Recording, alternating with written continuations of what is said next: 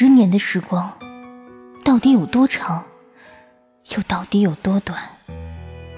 在生死离乱的岁月里，没有什么能比爱情更让人感到温暖，也没有什么能比爱情更让人感到心冷。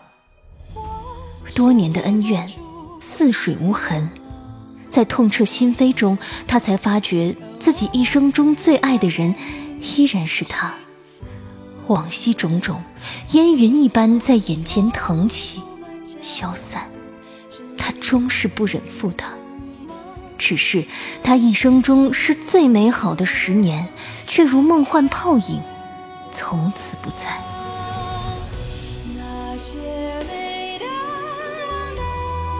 欢迎收听民国风言情小说《宁负流年不负君》，作者杨千子。演播：夏小雪，由喜马拉雅出品。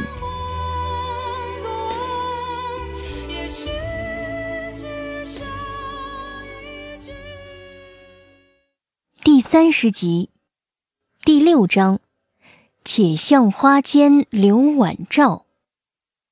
七，这几日，孔乐郁郁寡欢。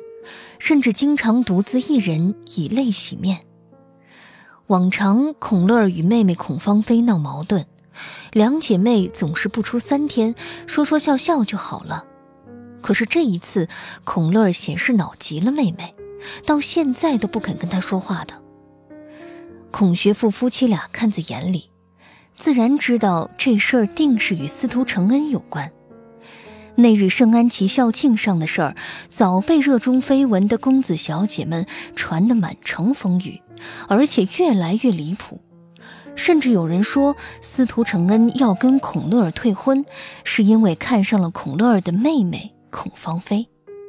孔学富心想，孔乐儿与司徒承恩的事儿可不能再这样下去，平白给人当谈资了。于是前一晚。金融界酒会之后，他亲自邀请司徒承恩到家里来。司徒承恩昨晚在宴会上喝了些酒，又不好服了金融部长的面子，也未太多推辞，就上了孔家的车。今日一早下楼吃早餐，没见孔乐儿与孔芳菲两姐妹，孔夫人也不在，只有孔学富一人端着英文报纸，正悠哉悠哉地嚼着一片法式吐司。他的用意，司徒承恩心里立时明白了大半。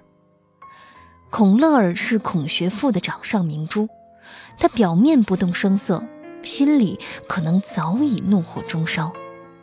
经过这两日的思量，司徒承恩也冷静下来，当下走到餐桌前，恭恭敬敬地叫了一声：“伯父。”孔学富余光早瞥见司徒承恩走下楼梯，却装作刚刚发现他的样子，急忙收起报纸，招呼道：“起来了，来，承恩，坐。”司徒承恩在侧手的位置坐下，神情自若。昨天跟日本大使多聊了几句，与他喝清酒，结果差点醉了。酒这个东西，对有心事的人格外有用。孔学富笑吟吟地说：“昨晚乐儿自己在家也喝了几杯。”司徒承恩暗自思绪起伏，心中也是犹豫，一时也没有答话。孔学富又说：“我与日本银行合作，在国际原油市场上赚钱，往大了说是为了国家富强，往小了说是为了繁荣国内经济，做好我自己的本行。”真不明白那些指责我亲日的人是怎么想的。不管亲日还是亲美，眼下能赚到钱就是好事。承恩见孔学富把话头引到时局上，便说：“日本人的意图并不难猜，将来总有一天会打到这边来，也是意料中事。只是有些无知小民，嘴上喊着救亡图存，实际上除了不买日货，什么事儿也做不了。”他拿起用人新添的热咖啡，抿了一口，说：“伯父与日本人合作赚钱，繁荣本国之经济，比起那些空喊口号的人，倒更是英雄之举。”孔学富听了这话，扬了扬唇角，又说：“现在党内分裂，外敌入侵，是真正的内忧外患之时。对于庸才，这是一个烂摊子，让人一筹莫展。”孔学富抬起头望着他的眼睛，说：“可是对于你这样的人，却是千载难逢的机会。”司徒承恩静静回望孔学富，眸深如海，未曾显露一丝心绪。孔学富见他年少老成，沉稳深沉，心里不由对他更添好感，方又说道：“立法院院长胡方犬同我几十年朋友，已经答应推荐你做黄埔军校下一任校长。”饶是司徒承恩出身官宦世家。已经习惯了刻意掩饰自己的心绪，听了这话，也不由露出吃惊的表情。历来的军校校长都不是一般人物，不但可以在军中培植嫡系，亦是政治生涯的一纸背书。有了这个资历，他司徒承恩的仕途从此才可以真正说一句前途无量。孔学富笑了，话锋一转，又说。你与乐儿的婚事也该抓点紧了。昨日我派人拍了电报给令尊、令堂，承恩啊，你不会怪我自作主张吧？司徒承恩愣了一下，心中瞬间闪过数个念头，正不知该如何回应。这时，大门口传来一阵急促的敲门声，佣人刚打开大门，还没来得及通传。叶飞青已经大步流星地走了进来，见到孔学富，笑着说道：“孔伯伯起得真早，我特意给您请安来了。”孔学富心中诧异，不知这叶公子这么早到孔府来，所谓何事？面上依然露出和煦的笑容，说：“飞青、晚清，吃早饭了吗？坐下来一起吃吧。”叶飞青倒也不客气，斜辣辣坐下，望向司徒承恩，说：“司徒兄，早啊。”司徒承恩见他眼中半点笑意也无，知道来者不善，只是点了点头。叶飞青一夜没睡，此时已是极累，只靠一口怨气撑着，给自己倒了一杯咖啡，一口饮尽。为了与新得的青色丝绸桌布相称。孔家今早用了一套碧绿色的餐具，上头用蓝色的油彩画了些兰花。叶飞青将空杯子轻轻转着，把玩片刻，他抬起头来说：“孔伯伯，您打算什么时候操办承恩和乐儿的婚事啊？这大礼我可都准备好了。”孔学富没想到他竟将话头引到这上面，正中下怀，说。哦，你有心了。我正与承恩商量这件事儿呢，争取在乐儿生日之前把婚礼办了。哎，女大不中留啊。孔乐儿的生日，叶飞青虽然记不得具体日子了，但知道大致时间应该就在附近了。叶晚清坐在叶飞青身边的位置上，听了他们的话，心里难免有些失落，偷眼望向司徒承恩。他此刻正在往一片吐司上涂梅子果酱，双目凝在银质餐刀上，神色里看不出一丝端倪，但也就是这样深沉的表情，格外让人着迷。您正在收听的是喜马拉雅出品的民国风言情小说《宁负流年不负君》。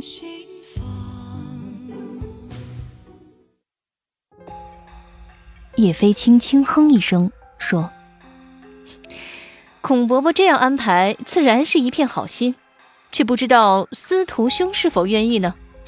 毕竟结婚这件事儿，对男人来说，多少是受了些束缚。”司徒承恩明白叶飞青这话的意思，是想让自己当着孔学富的面表态，但他只是不明白这些话什么时候说都可以。叶飞青又何必大早上巴巴的赶到孔府来做不速之客？不过，能做金融部长的乘龙快婿，也不是所有人都有这个荣耀。叶飞青扬起唇角，半开玩笑的样子。司徒兄若是不珍惜，上海滩不知道有多少青年才俊排着队等着顶替你的位置呢。司徒承恩望向叶飞青，眸色深深，表情看起来倒只是寻常。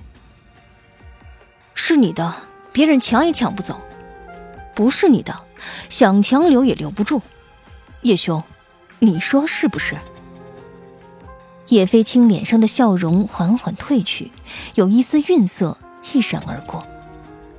司徒承恩顿了顿，又说：“听说叶兄你也已经订婚了，当你大婚的时候，我和乐儿的大礼也会按时奉上。”叶飞青觉得司徒承恩这话里似乎有些想让他放心的意思，二人对视一眼，彼此眼眸深处都是淡淡的一片冷光。孔学富不知道二人的纠结所在，还以为年轻一代之间的交谈就是这般的怪里怪气，笑着说道：“飞青啊，呃，如果你有时间，带你女朋友一起给承恩和乐儿做宾相吧。”空气仿佛一瞬间凝住了，两位仪表容颜不屑可击的公子听了这话，都是一愣。倒是叶晚清忍不住痴痴笑出声来，乐了一会儿，说：“孔伯伯，你就不怕我这风流倜傥的二哥抢了承恩哥哥的风头吗？”孔学富一听，也扬声笑了，说。你们年轻人的事儿自己做主吧。叶飞青脸上堆着笑容，趁机站起来告辞。孔伯伯，嗯，其实我今天来是来跟您告假的，身体有些不舒服，这几天想在家歇一歇。孔学富心想，你叶公子一向想来就来，说走就走，一直也没人拦着你，当下便点头答应了。面上还颇为关怀地说：“这没问题，你可得照顾好自己的身子，不能仗着年轻就不加小心。”叶飞青拉着妹妹已经走到了门口，回过头来说：“其实人年轻的时候真是需要万分小心，否则一旦行差踏错，毁掉的就是整个人生。”说完，他瞥一眼司徒承恩，说。再见了，司徒兄。走出孔府，叶晚清问：“二哥，你为什么不把陈哥哥叫出来，问问他是否知道沈兰的下落？”叶飞青说：“从他见到我的反应来看，沈兰昨晚应该没有跟他在一起。”叶晚清认真想了想，点点头道：“嗯，也是。不过沈兰姐姐也不像是做事没交代的人。”忽然失踪，会到哪里去呢？叶飞青直至此刻，心中的妒火熄灭，才真真正正担心起沈兰的安危来。上海这么乱，她一个女子，又有着复杂的身世。叶飞青坐上自家车子，吩咐司机往舅舅连司令家驶去。这一刻，他心中打定主意。只要他平安不逝，从今往后他可以不问他的过去，他只要他的未来。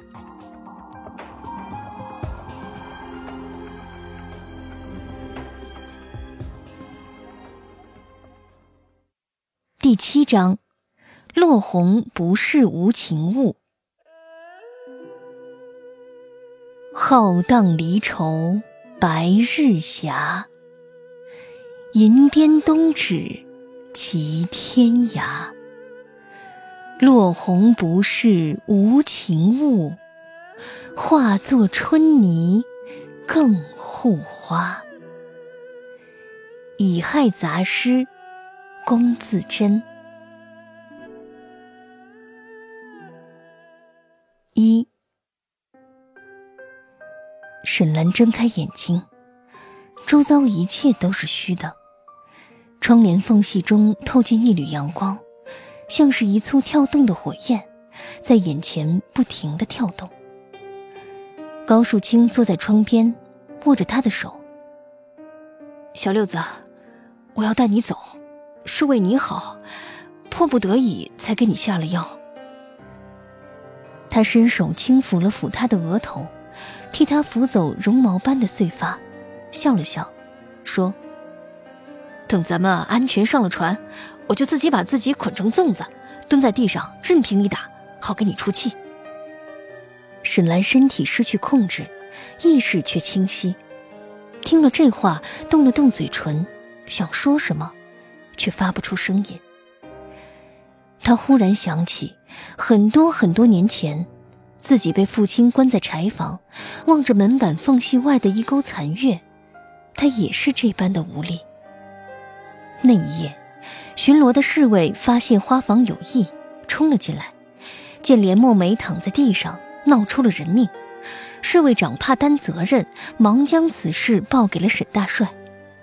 沈清源听说三姨太和沈群玉一同在场，还有司徒承恩，心下诧异，当下便在亲兵的护卫下亲自前往花房。发生了这样的大事儿，即使不想张扬，人多眼杂，终究也挡不住众人看热闹的欲望。眼见事情闹大，围观的人越来越多。沈群玉和司徒承恩也有些慌，三姨太冷冷地看着他们，心中已有算计。沈大帅在众人的簇拥下走进花房，沈群玉心头百感交集，眼泪一下子就涌了出来，远远地叫了一声：“爹！”沈大帅很少见这个女儿露出这样的神情，显示受了极大的惊吓，急忙问道。小六子，这到底是怎么回事啊？沈群玉当时终究是年少，对于复杂的人心还没有深刻的认识，当下便说了实话，且因为慌乱而断断续续的。我我和承恩看见三姨太和连墨梅在这儿，我我错手捅了她，三姨太三姨太把刀拔了出来。听了这话，沈大帅神色一变，围观众人诸多猜测，脸上纷纷露出各自揣测的表情。司徒承恩聪明绝顶，看见沈大帅的神情，忽然明白了什么，急忙拽了拽沈群玉的胳膊，小声说：“不要再说了，这里人多嘴杂，免得落人话柄。”可是却已经晚了。方才沈群玉这一番话，明眼人都瞧出了两件事的端倪：一是连墨梅是极有可能是沈群玉杀的；二是这连墨梅与三姨太之间可能有什么引人遐想的事情发生。土皇帝一样的沈大帅，岂能容忍有关自己戴绿帽子的闲话在坊间流传？当着这么多人的面儿，沈群玉的确不该说出方才那番话来。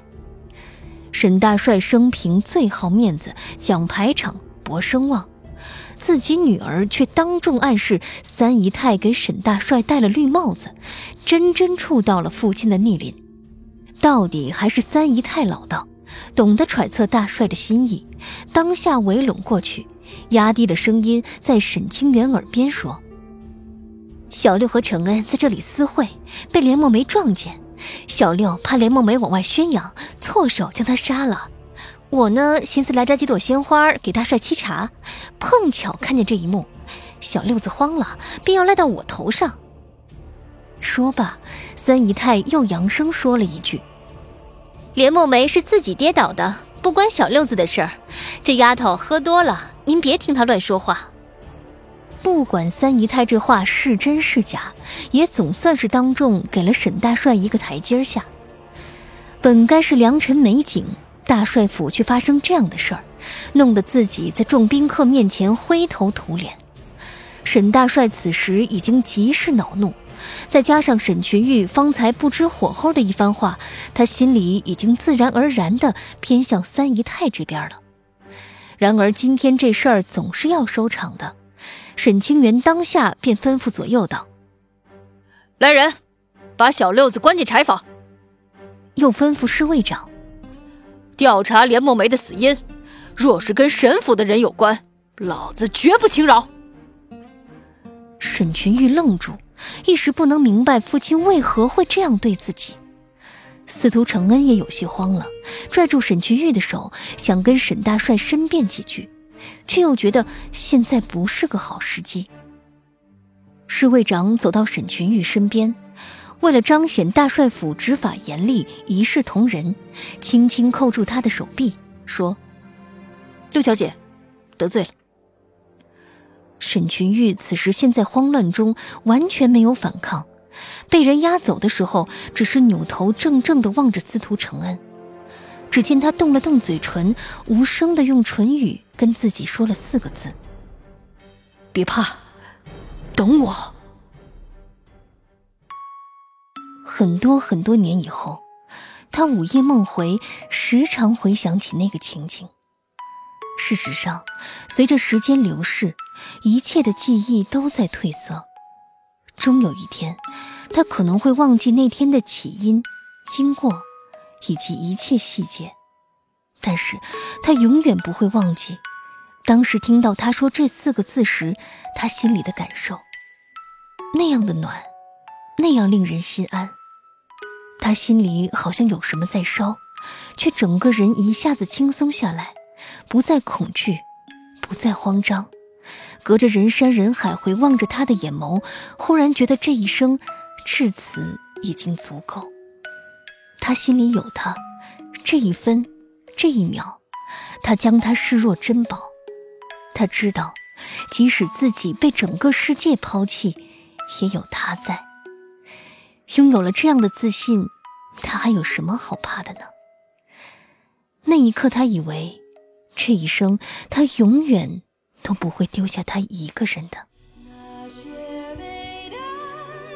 听众朋友，您刚刚收听到的是喜马拉雅出品的《宁负流年不负君》，作者杨千子，播讲夏小雪，由杨千子授权。更多精彩有声书尽在喜马拉雅。